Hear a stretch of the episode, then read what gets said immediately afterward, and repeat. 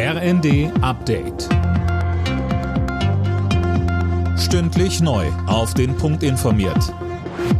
Ich bin Linda Bachmann. Guten Abend. Auf der Weltklimakonferenz in Ägypten hat UN-Generalsekretär Guterres ein düsteres Bild gezeichnet. Die Menschheit habe die Wahl zwischen Klimasolidarität oder kollektivem Selbstmord.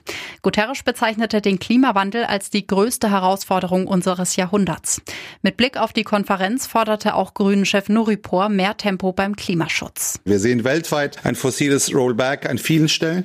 Und da ist es umso notwendiger, dass man als Weltgemeinschaft zusammenkommt und darum ringt, wie man so schnell wie möglich aussteigen kann, wie man so viel wie möglich die Erneuerbaren ausbauen kann, wie man so viel wie möglich Klimaschutz betreiben kann.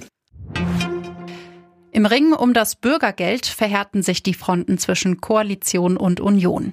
Die Ampel will sich nicht auf den Vorschlag von CDU-Chef Merz einlassen, erst die Regelsätze zu erhöhen und den Rest der Reform zu vertagen.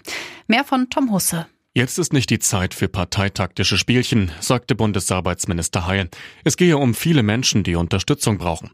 Auch für Grüne und FDP kommt der Unionsvorschlag nicht in Frage. Es brauche Reformen und nicht nur höhere Regelsätze, heißt es. Die CDU hat angekündigt, das Bürgergeld, so wie es jetzt geplant ist, im Bundesrat zu blockieren. Die Bundesregierung will das Bürgergeld zum Jahreswechsel einführen und so das Hartz-IV-System ersetzen. Etwa einen Monat nach der Landtagswahl in Niedersachsen haben SPD und Grüne am Vormittag ihren Koalitionsvertrag unterzeichnet. Er sieht unter anderem mehr Klimaschutz und eine bessere Bezahlung von Lehrern vor. Morgen stellt sich Ministerpräsident Weil im Landtag zur Wiederwahl.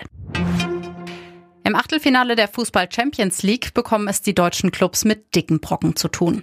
Meister FC Bayern trifft auf Paris Saint-Germain, RB Leipzig spielt gegen Manchester City, Borussia Dortmund muss gegen den FC Chelsea ran und Eintracht Frankfurt ist gegen den SSC Neapel gefordert. Alle Nachrichten auf rnd.de